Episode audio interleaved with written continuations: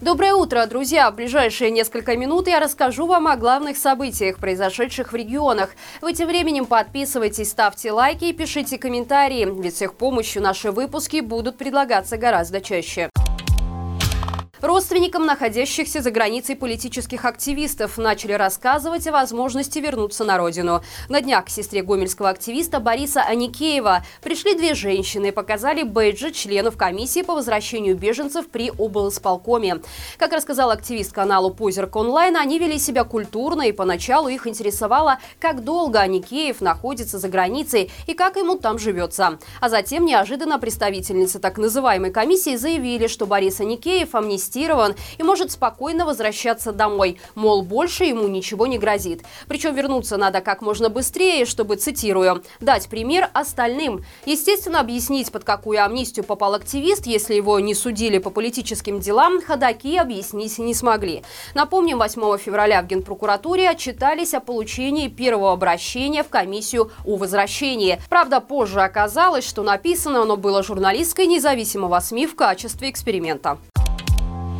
Сотрудники Шкловской исправительной колонии номер 17 берут деньги заключенных за возможность нарушать внутренний распорядок. Как стало известно нашей Ниве, если осужденный жертвует деньги в общественный фонд колонии, то он практически автоматом получает привилегии. В зависимости от суммы отчислений, таким образом можно заработать дополнительные звонки родным, передача сверх нормы, лучшие комнаты во время длительных свиданий. Продается даже дополнительное место в холодильнике и приоритетное право пользоваться пультом от отрядного телевизора телевизора или выбирать фильмы для просмотра. Самые щедрые могут купить возможность вообще не ходить на промзону. А меценаты, которые регулярно отчисляют деньги в фонд колонии, могут несколько раз в неделю ночью после отбоя смотреть футбол и даже получить гарантию положительного решения комиссии по досрочному освобождению.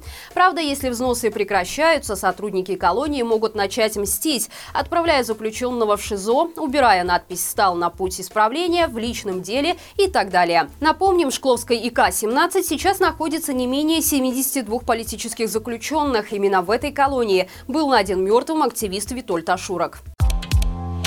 В Рассонском районе за год количество агроусадеб сократилось 4 раза. Еще совсем недавно здесь ждали гостей более 30 бизнесменов.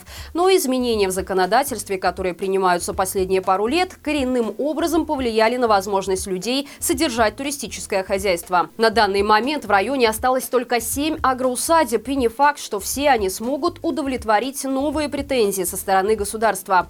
Напомним, совсем недавно чиновники решили, что такого рода бизнес забирает заработок у гостей гостиниц, размещая большое количество людей на относительно небольших площадях. Поэтому, согласно последним требованиям, агроусадьба не может содержать более 10 комнат для гостей. К тому же теперь право на открытие бизнеса легло на местную администрацию, что открыло целую палитру коррупционных возможностей для чиновников всех уровней. Ну а то, что люди, занятые в агротуристическом бизнесе, как правило, вкладывают немалые деньги в прилегающую территорию, дороги и инфраструктуру, уже мало кого интересует.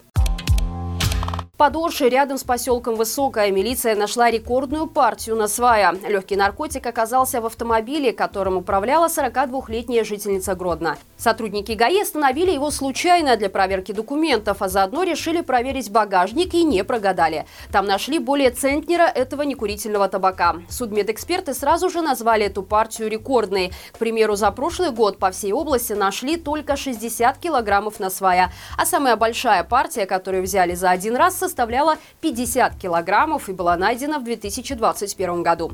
При этом женщина вряд ли получит какое-то серьезное наказание. Медики, конечно, считают на свай легким наркотиком, но в милицейский список наркотических веществ он не входит. Его оборот в Беларуси запрещен, но наказание за хранение – штраф в пару базовых величин. Другое дело, когда человек продает на свай. Правда, тогда его наказывают уже по другой статье. И это все на сегодня. Для тех, кто пропустил, напомню, что в новом выпуске надо обсудить на нашем втором канале Маланка Лайв. Поговорили с экспертами о политических амбициях полка Калиновского.